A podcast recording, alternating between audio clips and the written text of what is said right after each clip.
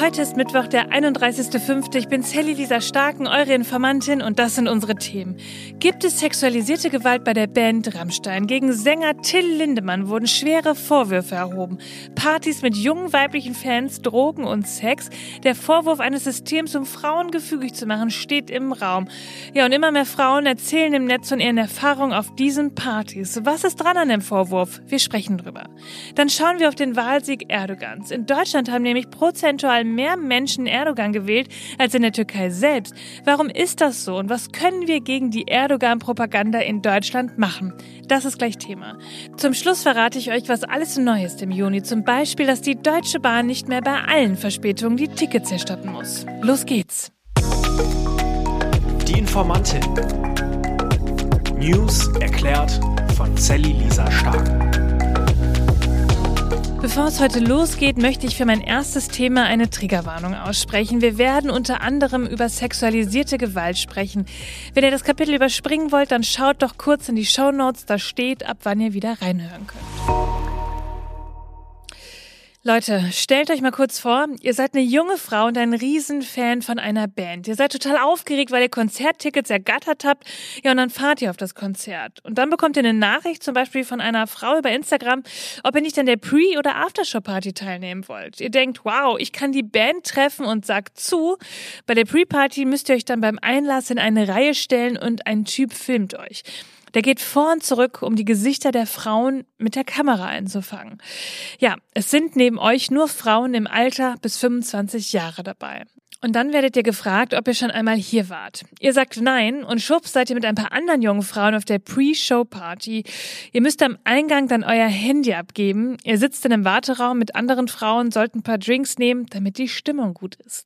Genau das erzählt Shelby Lynn. Sie ist Irin und war letzte Woche auf einem Rammstein-Konzert in Vilnius. Und ihre Story, die geht so weiter. Nach den Drinks im Warteraum. Da kommt Till Lindemann rein, Frontsänger bei Rammstein, und die Frauen trinken mit ihm zusammen einen Tequila-Shot, den er selbst eingegossen und ausgeteilt hat. Er geht dann wieder und Shelby wird von dem Typen, der sie am Anfang in der Schlange gefilmt hat, mit in den kleinen Raum genommen. Da kommt Till dann wieder und will Sex, so erzählte Shelby. Sie will aber nicht und er wird böse, aggressiv, sagt sie, und sie fühlt sich dann auf einmal total benommen. Er geht und sie sagt, dass sie wirklich Glück gehabt hat, da rauszukommen. Sie berichtet von echten Erinnerungslücken. Wie ist sie ins Hotel zurückgekommen? Was war das in ihrem Drink und was wäre passiert, wenn sie in dem kleinen Raum mit Till Lindemann nicht mehr ansprechbar gewesen wäre? Ja, und dann erzählt sie, wie sie Kontakt zu den anderen Frauen aufnimmt, die bei der Party auch dabei war. Und die sagen, ja, mir ging das auch so. Und das, was ihr passiert, das haben sie selbst erfahren. Und sie kennen noch eine, die eine kennt, die eine kennt, die eine kennt. Ja, sie veröffentlicht die Story auf Twitter und immer mehr Frauen melden sich. Und seitdem stehen die gesamten sozialen Medien Kopf. Wir schauen uns den Fall jetzt mal genauer an. Also erstmal, was für eine schreckliche Vorstellung. Ein System, um Frauen für Sex mit Rockstars gefügig zu machen. Ein Mann mit Macht wie Till Lindemann, der so ein System ausgenutzt haben soll. Ja, wir müssen zum jetzigen Zeitpunkt aber auch klarstellen, es handelt sich um schwerwiegende Anschuldigungen. Und ob sich die Schilderungen von Shelby so zugetragen haben, das ist bislang nicht geklärt. Deshalb berichte ich hier über das, was in den sozialen Medien passiert. Und das ist zum Beispiel, dass sich immer mehr Frauen melden und ihre Erfahrungen dieser Party schildern dass sie vorher angeschrieben wurden, ausgesucht wurden und mit Till einen Shot trinken sollten und sich danach tagelang nicht gut gefühlt haben, mit Erinnerungslücken. Und dass sie es gesehen haben und erlebt haben, Partys mit den Programmpunkten Drogen und Sex. Ja, Rammstein selbst meldete sich dann diese Woche auch über Twitter, Zitat, zu den im Netz kursierenden Vorwürfen zu Vilnius können wir ausschließen, dass sich was behauptet wird, in unserem Umfeld zugetragen hat. Uns sind keine behördlichen Ermittlungen dazu bekannt. Okay, aber warum berichten so viele Frauen von derartigen Erfahrungen? Ihr könnt sie selbst übrigens auch nachlesen unter dem Hashtag Rammstein auf Twitter, Instagram, Reddit oder Tumblr. Ja, die Antwort von vielen ist darauf erstmal, es gilt ja die Unschuldsvermutung, klar. Wenn ich allerdings in die Kommentare blicke, dann macht sich da ehrlich gesagt ein ganz anderer Abgrund auf. Victim Blaming, also Täter-Opfer-Umkehr. Die Schuld und damit die Verantwortung für die Tat wird von den TäterInnen auf die Betroffenen abgewälzt. Und die Organisation Hate Aid sagt zum Victim Blaming generell, Zitat, Oft geschieht die Rollenumkehr durch Dritte, die anzweifeln, ob die Betroffenen tatsächlich unschuldig sind oder sie nicht auch etwa eine Teilschuld tragen. Das erscheint absurd, rührt aber oft in der Angst, dass einem sowas selbst passieren könnte. Wenn die betroffene Person durch ihr Verhalten die Tat provoziert hat und Mitschuld ist, muss ich mich selbst nur richtig verhalten, dann passiert mir schon nichts. Eine trügerische Sicherheit. Und das kennen wir in solchen Sätzen wie, hä, bei dem, was du anhattest, selbst schuld. Oder womit hast du denn gerechnet, wenn du auf so eine Party gehst? Das ist ein allseits beliebtes Stilmittel. Aber ich kann mich entscheiden, auf eine Sexparty zu gehen, aber das heißt noch lange nicht, dass ich damit automatisch jeder sexuellen Handlung dort zustimme. Und ich stimme damit auch nicht zu, unter Drogen gesetzt zu werden, bedroht zu werden, aggressiv behandelt zu werden, eingeschüchtert zu werden, durch Machtdemonstration eines Stars. Und damit sind wir beim eigentlich wichtigsten Punkt. So eine Debatte, die hat immer zwei Ebenen. Die eine ist juristisch. Sollte es infolge der angeblichen Vorfälle am 22. Mai in Vilnius tatsächlich zu einer Anzeige bei der litauischen Polizei gekommen sein, dann ist es jetzt wirklich an den Ermittlungsbehörden, da Licht ins Dunkeln zu bringen. Und so lange gilt für Lindemann die Unschuldsvermutung, aber auch für Shelby Lynn. Und das ist auch gut so, denn nur ein rechtskräftiges Urteil könnte Lindemann vor dem Gesetz als schuldig deklarieren. Ja, und dann gibt's eben noch eine zweite Ebene, die moralische. Missbrauch Missbrauch und sexuelle Gewalt muss in der Öffentlichkeit benannt werden, damit das System dahinter gesehen wird, damit sich mehr Frauen äußern und Solidarität erfahren. Das ist doch der wichtigste Punkt von allen. Damit schenkt man Opfern Glauben. Ich glaube dir, ich stehe dir bei, ich helfe dir. Ja, und diese beiden Ebenen, die sollte man nicht vermischen, denn das ist einfach nicht unsere Aufgabe. Warum sollte ich mich hinstellen und sagen, die lügt, die will nur Aufmerksamkeit? Es gibt über 100 Frauen, die dasselbe berichten. Es ist nicht meine Aufgabe zu urteilen, sondern Opfer zu bestärken. Denn auch für sie gilt die Unschuldsvermutung. Fast jede dritte Frau in Deutschland ist mindestens einmal in ihrem Leben von sexualisierter oder physischer Gewalt betroffen. Nur fünf Prozent der Sexualstraftaten werden angezeigt. Von 100 angezeigten Vergewaltigungen enden im Schnitt nur 13 mit einer Verurteilung. Darum sollte man den Frauen sagen, danke, dass ihr so einen Mut besitzt, eure Erfahrungen zu teilen. Ihr helft damit, ein System an Macht und Gewalt offenzulegen. Ihr helft künftigen Frauen. Ich glaube euch, ich glaube Opfern. Ein Gericht wird darüber entscheiden müssen, nicht wir. Und eins noch.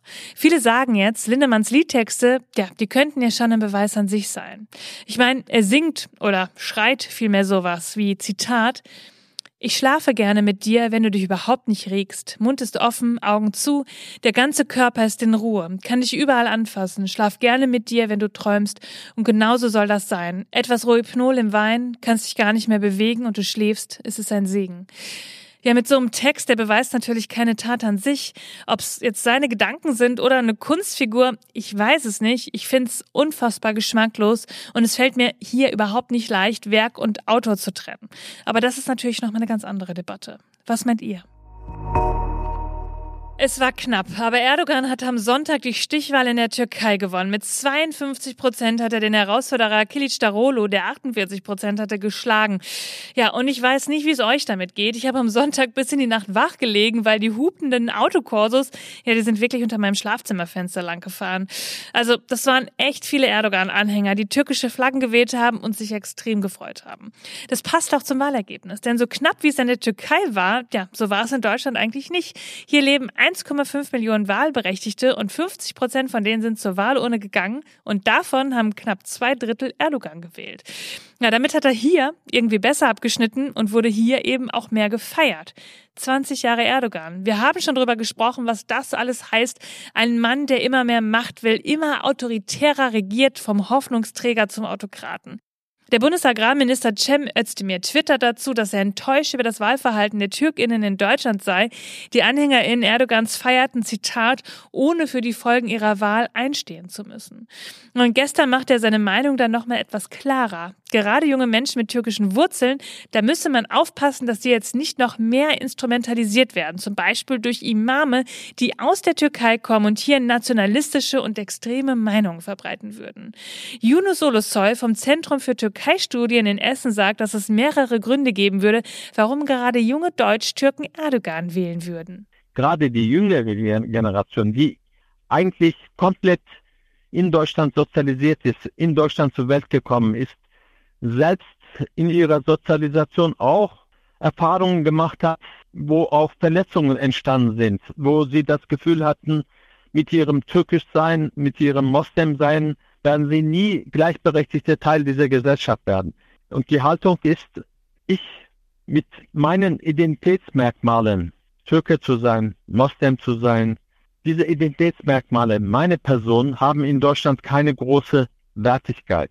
Und dann kommt ein Präsident, der ihnen das Gefühl gibt, diese Wertigkeit anzuerkennen, ihre Zugehörigkeit zur Türkei zu betonen und nicht zuletzt auch ihre Emotionen, ihre Herzen anzusprechen. Und das gelingt Erdogan sehr, sehr äh, gut. Ja, was bedeutet das also für uns? Man muss der türkischen Propaganda oder ehrlich gesagt Erdogans Propaganda hier doch etwas entgegensetzen. Die jungen Menschen sind hier sozialisiert. Wir brauchen also mehr politische Bildung in Schulen, mehr Aufklärung und eher weniger Raum, wo eine solche Beeinflussung so ungehindert stattfinden kann. Özdemir sagt zum Beispiel, dass gerade die Beeinflussung des Religionsunterrichts ein Problem sei. Und er meint auch, wir brauchen vielleicht als Entgegensetzung einen deutsch-türkischen Fernsehsender. Was wir auf jeden Fall nicht brauchen, ist Erdogan im Klassenzimmer, meint Özdemir. Und damit hat er wohl recht, oder? Und jetzt schauen wir mal auf den Juni. Ab morgen gibt's nämlich so einige Neuerungen und die wollt ihr natürlich wissen. Die Corona-Warn-App ist im Ruhemodus. Ja, könnt ihr euch doch dran erinnern. Das letzte Mal, dass die bei mir rot wurde, ist auch echt schon eine Weile her. Und jetzt ist es soweit. Die App ist gar nicht mehr neu erhältlich, aber ihr könnt sie natürlich für eure Impfzertifikate auf dem Handy behalten. Und dann hoffen wir mal, dass wir die App im nächsten Herbst nicht wieder rauskramen müssen. Dann, wir kennen es alle, die Deutsche Bahn kommt zu spät und wir wollen unser Geld zurück. Tja, das könnte eventuell nicht mehr so ganz einfach sein ab Juni, denn ab morgen greift eine neue EU-Verordnung. Wenn außergewöhnliche Gründe wie ein extremes Wetter oder andere Naturkatastrophen ursächlich für die Verspätung eines Zuges sind, ja, dann bleiben wir eventuell auf unseren Kosten sitzen. Auch bei Notfällen im Zug, Kabeldiebstahl, Sabotage oder Terrorismus, ja, da müssen die Eisenbahnunternehmen zukünftig keine Entschädigung mehr zahlen. Ja, ich habe ehrlich gesagt auch erst gedacht, hä, Kabeldiebstahl? Aber ja, das ist echt ein Ding. Im Jahr 2022 gab es 1800 Stunden Verspätung deswegen. Der Grund, die Preise für Bundmetall, die sind gestiegen seit dem Ukraine-Krieg und da haben sich viele gedacht, na, dann nehmen wir das eben vom Schienennetz und machen da gute Kohle mit. Aber für die vielen Baustellen, da müssen sie erstmal weiter die Verspätungskosten zahlen. Na, wenigstens das. Und dann gibt's ab dem 1.6. den Kulturpass für 18-Jährige. Auch darüber haben wir schon mal gesprochen und ich finde es richtig, richtig toll. Zum 18. Geburtstag bekommt man dann 200 Euro für Kulturangebote wie Theaterbesuche, Kino oder Bücher. Den Registrierungslink, den packe ich euch natürlich wieder in die Show Notes. Ihr Lieben, das war schon wieder für diesen Mittwoch. Ihr findet wie immer alle Informationen und Quellen in den Show Notes. Informiert euch selbst, sprecht darüber, bildet euch eure eigene Meinung. Schreibt mir, wenn ihr Fragen habt oder eine Anregung, schickt mir eine Sprachnachricht auf Instagram. Auch gerne immer, wenn euch ein Thema über den Weg läuft, wo ihr denkt, boah, da muss Sally auf jeden Fall in der nächsten Folge darüber sprechen. Und dann freue ich mich natürlich auch über eine nette Bewertung auf Spotify, Apple oder wo ihr es auch sonst immer hört. Erzählt's weiter, was wir hier Großartiges machen. Und dann hören wir uns am Freitag wieder, denn irgendwas passiert ja immer. Bis dann. Die Informantin. News erklärt von Sally Lisa Stark. Eine Produktion von 7 One Audio.